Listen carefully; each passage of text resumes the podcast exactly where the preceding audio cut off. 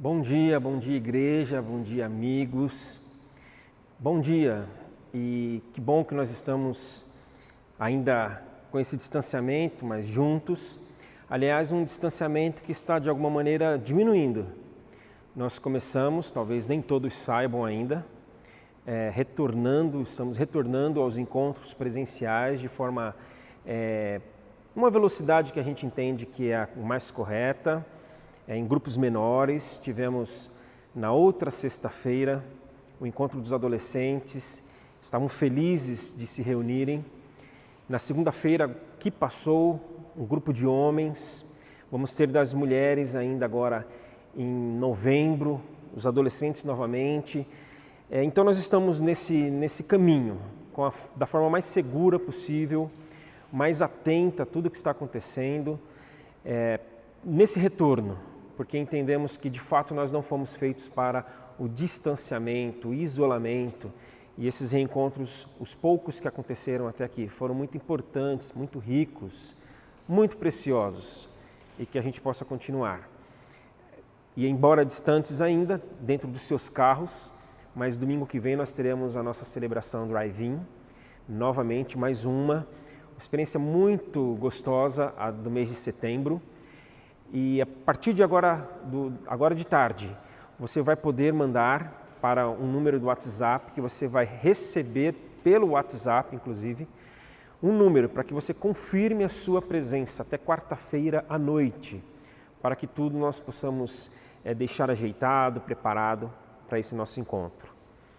E agora nós vamos começar uma nova série de mensagens, uma série que vai de hoje até o primeiro domingo de, de dezembro. Crescer, uma decisão pela vida. Crescer. Crescer é uma decisão que nós tomamos. Nós, nós, tomamos uma decisão pela vida. E o pela vida no sentido de que nós tomamos uma decisão pela existência, uma opção por viver. Então, quando nós decidimos crescer, nós decidimos pela vida, por vivermos. E pela vida também no sentido da caminhada da, do enquanto estamos vivendo, nós vamos decidindo. Pela vida, nós vamos vivendo e vamos decidindo crescer. E eu acredito muito que nós estamos no momento da nossa igreja, da nossa caminhada como Igreja Batista Sul, a nossa comunidade de fé, um momento em que o Senhor está colocando diante de nós mais uma vez é, uma decisão: vocês vão crescer ou não? Vocês vão amadurecer um pouco mais ou não? E nós completamos 17 anos agora em setembro. Já disse que nós vamos para a nossa maioridade e passou da hora de nós tratarmos de alguns temas, de alguns aspectos da vida, de algumas dimensões, caminhar por alguns espaços que até então nós não caminhávamos. E para que isso aconteça, eu vou repetir algumas coisas. Nós faremos isso durante esta série. Estamos chegando aí no final do ano e queremos virar o ano com algumas questões muito solidificadas, muito claras, muito à mesa, muito diante de nós. Então, algumas coisas serão revisitadas e reafirmadas. E para hoje eu leio Filipenses, carta de Paulo aos Filipenses, no capítulo 3. O trecho que eu quero olhar com mais calma é do 12 ao 16, mas eu vou ler a partir do 1. Filipenses capítulo 3, a partir do primeiro versículo. Aqui nós encontramos, por fim, meus irmãos, alegrem-se no Senhor. Nunca me canso de dizer-lhes estas coisas e faço para protegê-los. Cuidado com os cães, aqueles que praticam o mal, os mutiladores que exigem a circuncisão pois nós que adoramos por meio do Espírito de Deus, somos os verdadeiros circuncidados. Alegremos-nos, porque Cristo Jesus fez por nós. Não colocamos nenhuma confiança nos esforços humanos, ainda que outros pensam ter motivos para confiar nos seus próprios esforços. Eu teria ainda mais, Paulo fala. Fui circuncidado com oito dias de vida Sou israelita de nascimento, da tribo de Benjamim, um verdadeiro hebreu. era membro dos fariseus, extremamente obediente à lei judaica. Era tão zeloso que perseguia a igreja e, quanto à justiça, cumpria a lei com todo rigor. Pensava que estas coisas eram valiosas, mas agora as considero insignificantes por causa de Cristo. Sim, todas as outras coisas são insignificantes comparadas ao ganho inestimável de conhecer a Cristo Jesus, meu Senhor. Por causa dele deixei de lado todas as coisas e considero mesmo que lixo, a fim de poder ganhar a Cristo e nele ser encontrado. Não conto mais com minha própria justiça, que vem da obediência à lei, mas sim com a justiça que vem pela fé em Cristo. Pois é com base na fé que Deus nos declara justos. Quero conhecer a Cristo, experimentar o grande poder que o ressuscitou. Quero sofrer com Ele, participando da Sua morte, para, de alguma forma, alcançar a ressurreição dos mortos. Agora o 12. Não estou dizendo que já obtive tudo isso, que já alcancei a perfeição, mas prossigo a fim de conquistar essa perfeição para a qual Cristo Jesus me conquistou. Não, irmãos, não a alcancei mas concentro todos os meus esforços nisso, esquecendo-me do passado e olhando para o que está adiante, prossigo para o final da corrida, a fim de receber o prêmio celestial para o qual Deus nos chamou em Cristo Jesus.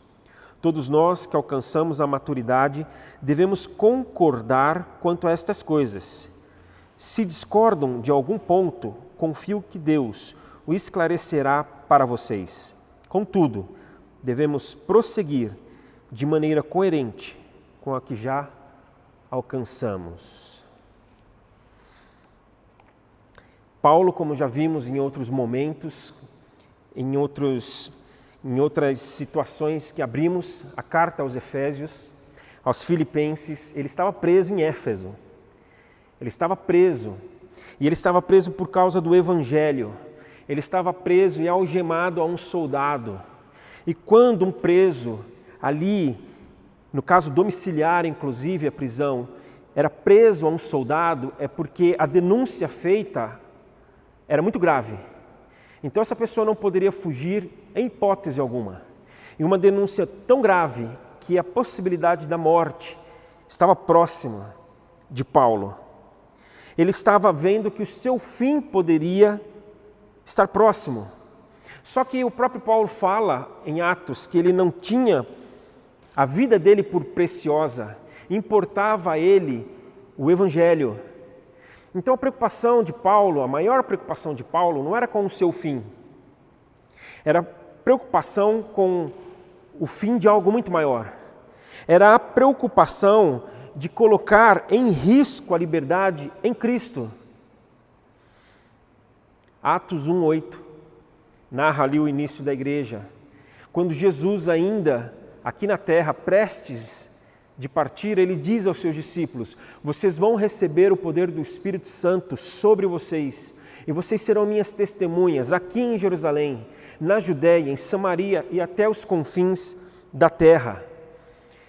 Nós precisamos nos lembrar que esses discípulos que ouviram Jesus falando que eles iriam receber o poder do alto, eram judeus. Então, os primeiros cristãos foram judeus. O evangelho foi se espalhando, foi expandindo.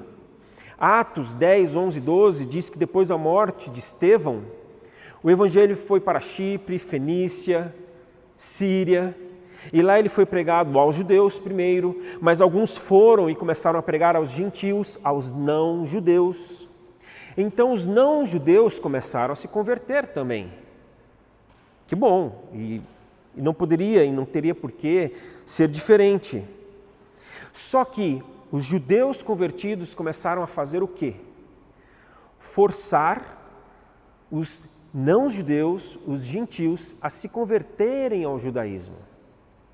Dizendo que para que vocês sejam salvos, vocês precisam obedecer à lei de Moisés e serem circuncidados. Aí no versículo 15 de Atos, vale a pena a leitura, Vejam que interessante.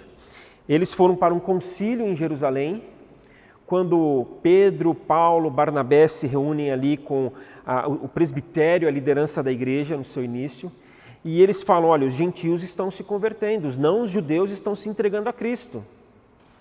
E aí Pedro fala: irmãos, vocês sabem que há muito tempo Deus me escolheu dentre vocês para falar aos gentios, a fim de que eles pudessem ouvir as boas novas e crer. Deus conhece o coração humano e confirmou que aceita os gentios ao, ao lhes dar o Espírito Santo, como deu a nós. Não fez distinção alguma entre nós e eles, pois purificou o coração deles por meio da fé. Então, por que agora vocês provocam a Deus, sobrecarregando os discípulos gentios com um julgo que nem mesmo nós, os antepassados, conseguiram suportar? Cremos que todos, nós e eles, somos salvos da mesma forma, pela graça do nosso Senhor Jesus. E aqui neste concílio eles decidem isso os não-judeus, os gentios convertidos a Cristo, não precisariam se tornar judeus, obedecer à lei de Moisés, serem circuncidados na carne. Só que nem todo mundo obedeceu. Só que nem todo mundo entendeu assim e seguiu essa orientação. Em algumas outras igrejas, como a igreja é, dos Gálatas, e aqui também estava acontecendo isso, na igreja dos Filipenses, Alguns estavam se levantando e dizendo: não é assim. Eles precisam obedecer à lei, eles precisam ser circuncidados, senão eles não, a, a salvação não terá validade. E a estes, Paulo chama e classifica como cães, malditos cães. E cão era, o, a, era a maneira como eles designavam os gentios. Os judeus falavam dos gentios como cães.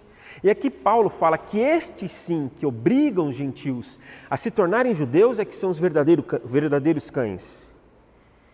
E Paulo fala: acabou, acabou isso, chega. E nós sabemos que o fim da lei é Cristo. E o fim não só no sentido de que a lei acaba, mas de que o fim, o propósito da lei era Cristo. Então, toda, é, é, todo esse processual, todo esse ritual, toda essa forma de fazer, enxergar, crer e, e viver, era passado agora. Agora é Cristo Jesus. Ele é suficiente. A observância da lei marca a carne, a circuncisão. Mas a obediência a Cristo marca o espírito.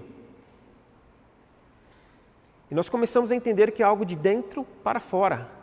Não é algo externo, é algo interno. E se é algo interno, se é uma marca que o Espírito Santo de Deus faz em nós, não há merecimento,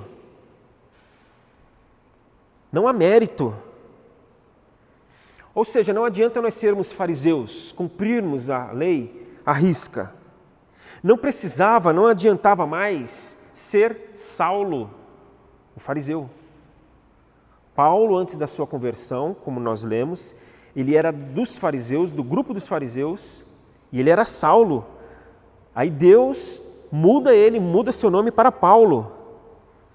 E nesse trecho aqui em que ele fala da sua vida e da sua mudança, é um dos três textos autobiográficos em que Paulo fala da sua conversão. Conversão que está narrada em Atos 9. E é muito interessante ali. Logo no começo do 9, ele diz que pela ânsia de matar os cristãos, ele foi até os principais dos sacerdotes e pegou cartas com autorização para que em Damasco ele pudesse pegar os cristãos e prendê-los e levá-los até Jerusalém, na ânsia de matar. E ele achava tudo isso valioso, ele achava tudo isso precioso. Ele perseguia por isso, mas ele deixa tudo. Ele deixa tudo e passa a ver tudo isso, essa observância da lei, esse seguir a lei, como lixo. Tem uma tradução que fala como esterco, como algo desprezível, por isso, desprezado. Sai a lei, E o que fica? Ou quem fica? Sai a lei. Aí nós passamos a ter um novo alvo. O novo alvo. O alvo. Jesus. Para quem Paulo diz que estava indo. O alvo estabelecido por Deus é Jesus, e Paulo fala: Eu estou indo para ele. E ele diz aqui: Não estou dizendo que eu obtive, que eu alcancei, mas prossigo. E ele fala: Repito, não alcancei, mas concentro todas as minhas eh, forças, todos os meus esforços nisso. Versículo 13. E eu fui tomado por essa fala. E eu acho que eu não dei a devida, o devido peso ainda para essa fala. Concentro todos os meus esforços.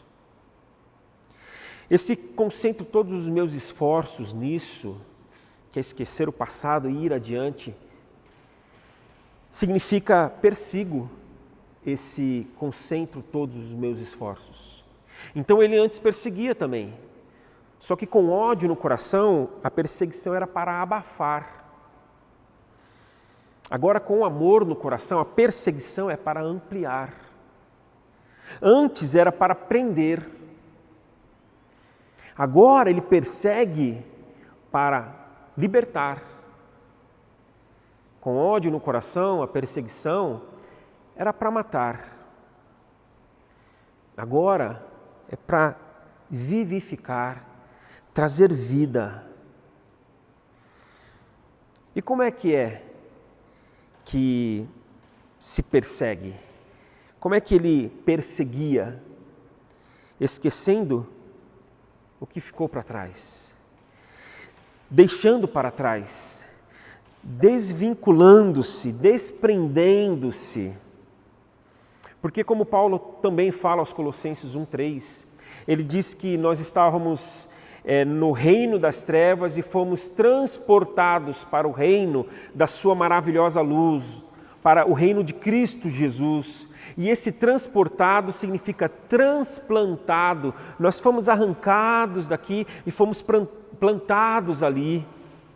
Então a gente deixa o passado, a gente se desvincula porque a gente é transplantado em outro lugar, no futuro, naquilo que Deus tem para nós ainda, de modo que crescer é uma decisão pela vida. Crescer é dizer não para a morte. Queremos crescer? Deixemos o passado. Deixemos as leis e os seus legalismos deixemos os preceitos e os seus preconceitos, deixemos o esforço próprio e a sua falácia do mérito.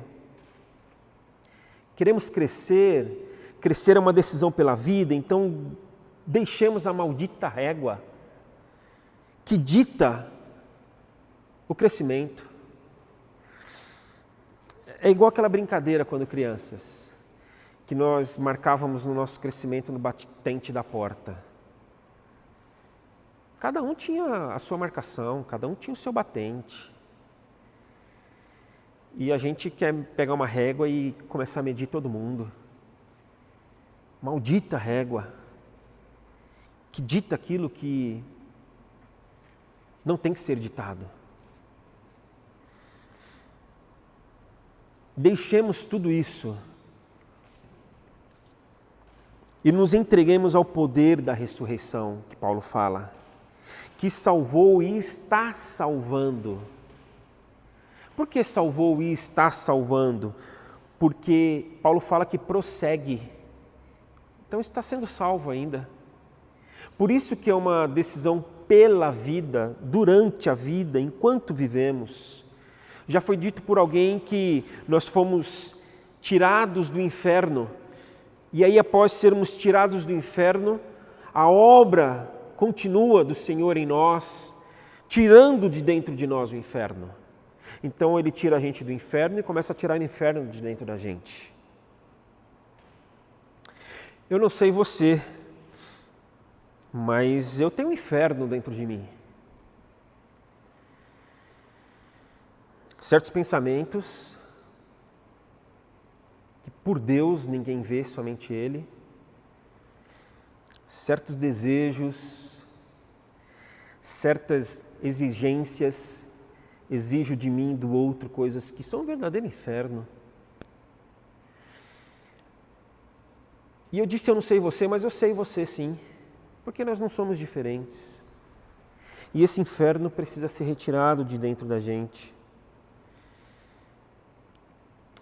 Falei que nós iríamos revisitar e reafirmar algumas verdades que nós temos dito nos últimos tempos na igreja, ainda neste final de ano, para que a gente vire o ano um pouco mais firmes e firmados e fincados naquilo que a gente acredita que Deus tem para nós hoje e para o que está adiante.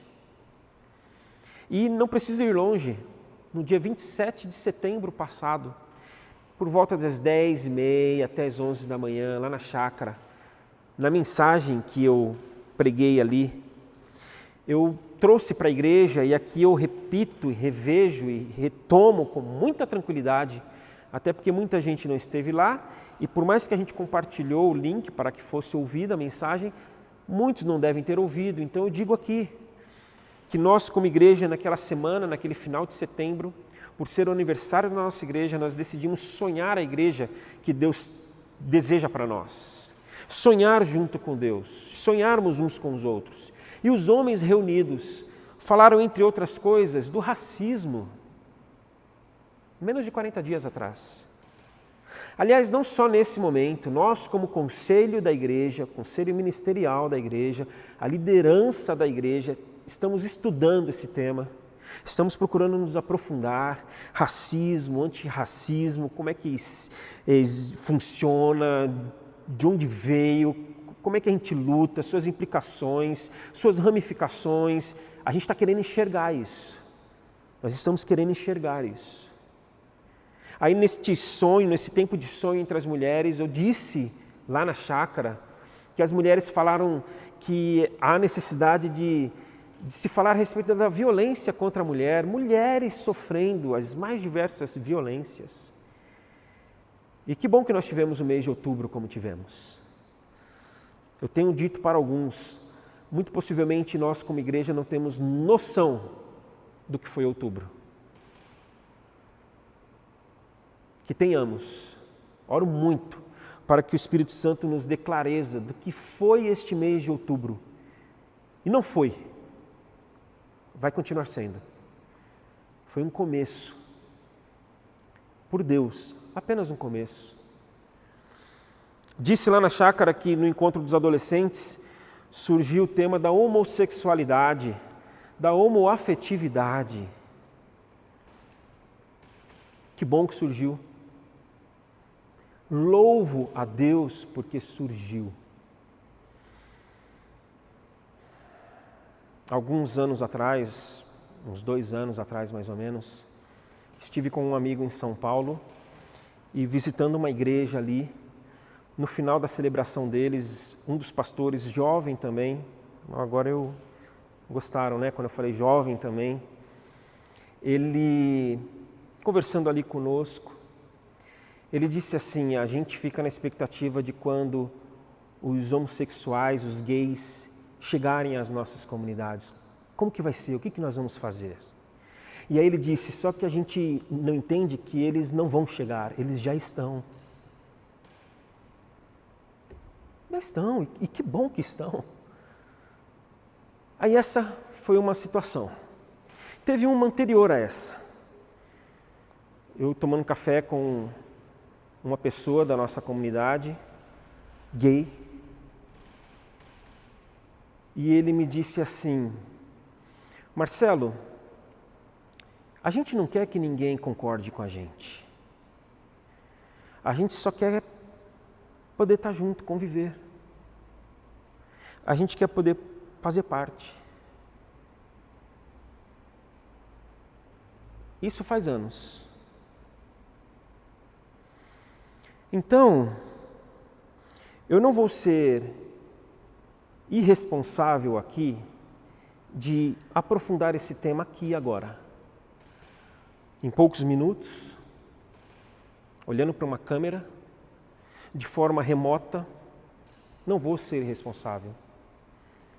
Mas eu quero me responsabilizar pelo pecado de não estarmos falando sobre isso.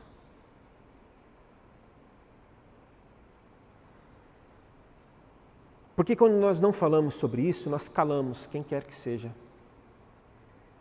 Então, se a gente não fala, ninguém fala, aí todo mundo cala. E não dá mais para a gente ficar calado. São nossos irmãos, são nossas irmãs. O que nós temos feito? O que nós temos feito? Então eu assumo aqui diante do Senhor este pecado, me arrependo e me comprometo. Nós vamos sim falar sobre isso. Todo mundo falando, por que, que a gente não fala? Todo mundo tratando, por que, que a gente não trata? E aí este inferno vai sendo alimentado neles, em todos nós. É que a gente não percebe, a gente acha que não.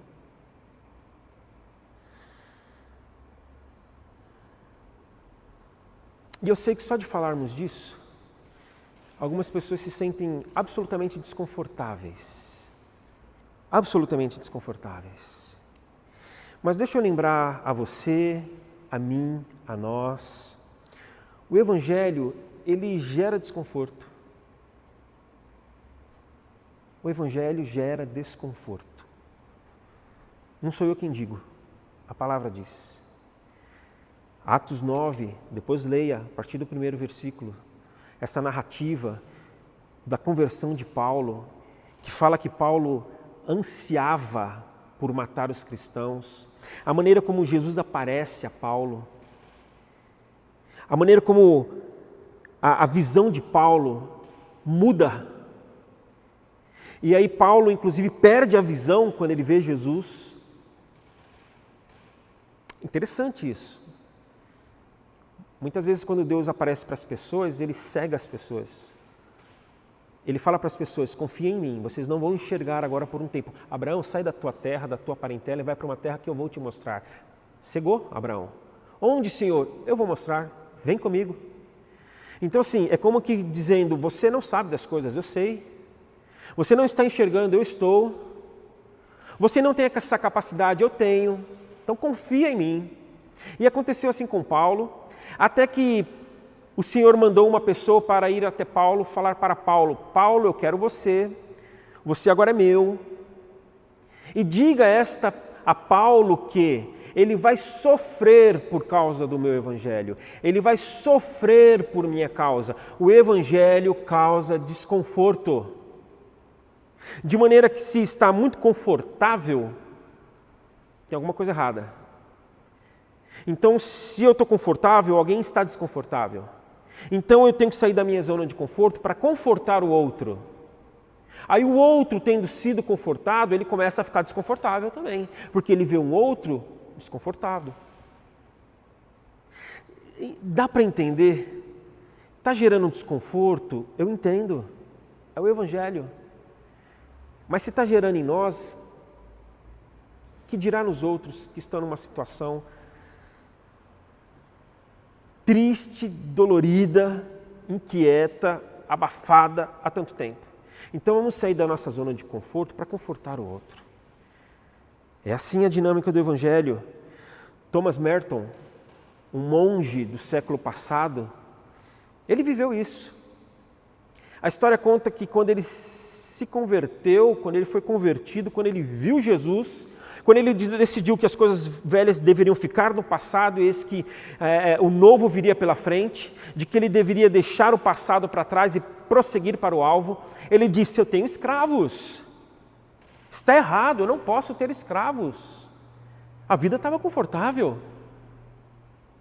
Tudo que ele precisava era produzido por escravos, trabalhavam por ele, faziam tudo o que ele mandava, não dá mais. Ele falou: não posso mais ter escravos. Merton falou. E aí ele soltou os seus escravos. Começou a ficar desconfortável, mas confortável para aquele que estava preso.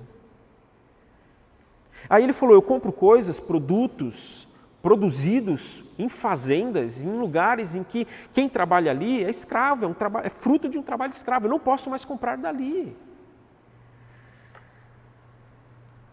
E também foi no dia 27 do 9, lá na chácara, em que eu disse do meu sonho.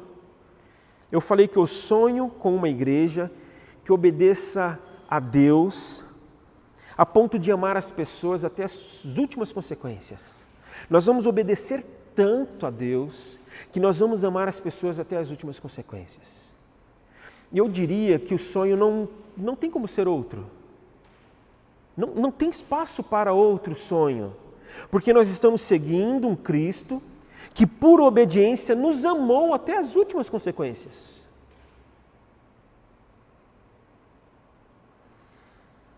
Um amor que ele deixou como mandamento para nós.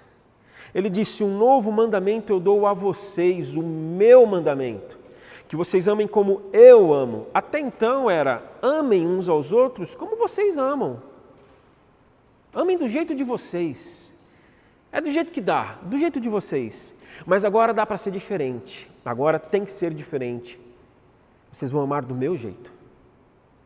Porque do nosso jeito é com imposições, é com restrições, é com regras, com leis. Você pode, você não pode, você fala, você cala. Mas do jeito de Jesus, todo mundo fala. Do jeito de Jesus, todo mundo chega. Do jeito de Jesus, todo mundo faz. Do jeito de Jesus, é um corpo. Eu sempre falo que, que não existe hierarquia na igreja, mas aí eu paro e digo: não, existe sim. Cabeça e o corpo. É essa.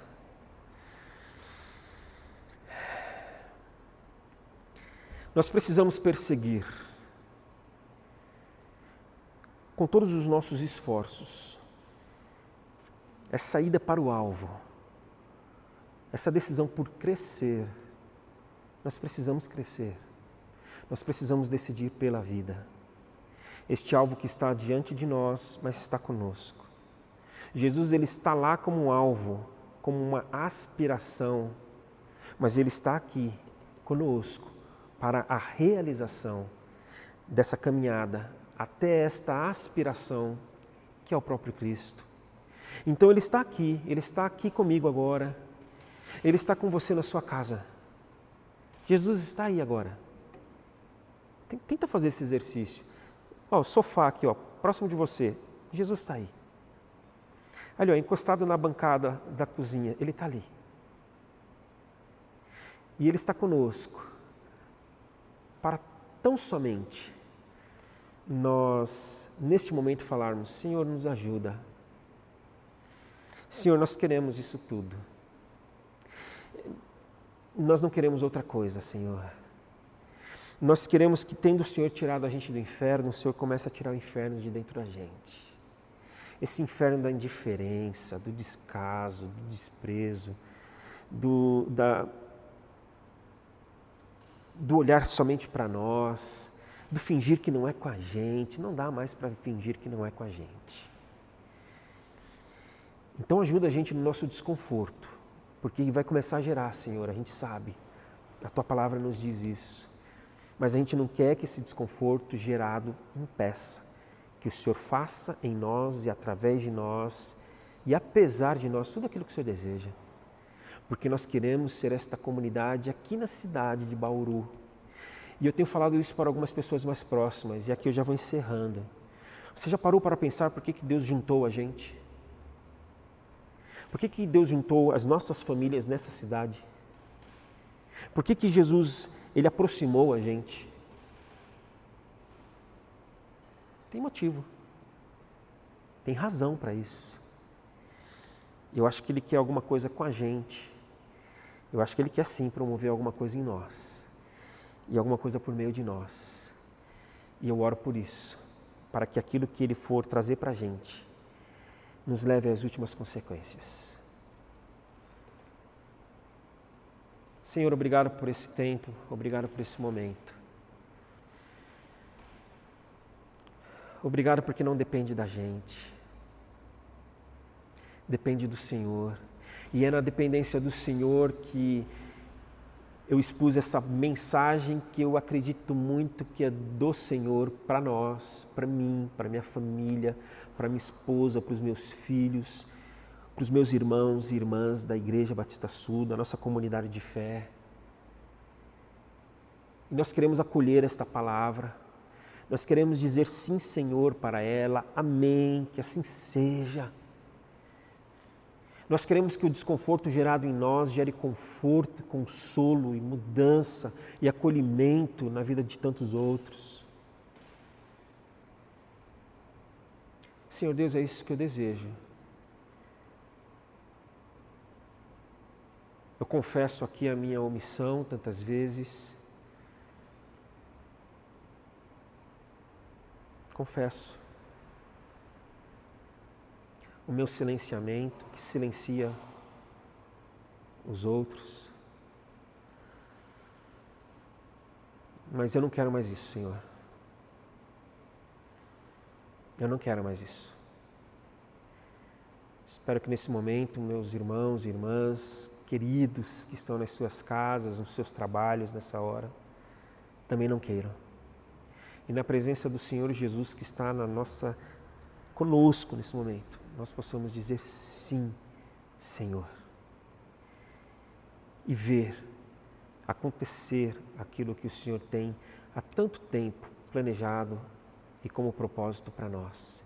E que talvez o Senhor estivesse apenas esperando essa oração essa resposta e que nós estamos te dando hoje, nesse momento, com muito temor, com muito tremor, mas com uma boa perspectiva de que estamos deixando passado dos ritos, das leis, das regras, dos dogmas e olhando para Jesus, o verdadeiro caminho, a verdade e a vida em nome de quem oramos. Amém. Eu, de fato, acho que vocês perceberam isso um pouquinho, eu estou com grande expectativa para esta série, para este final de ano, para aquilo que eu acredito, sim, piamente, que Deus está querendo cravar nos nossos corações. De maneira que eu te incentivo a compartilha a mensagem do Senhor com as pessoas da igreja. Pega depois o link, manda. Nós queremos muitos views no YouTube. Isso é balela. Nós queremos que muitas pessoas ouçam o Senhor. Nós queremos que a nossa igreja ouça o Senhor. Nós queremos que a nossa igreja ouça e responda sim para o Senhor. Então compartilhe.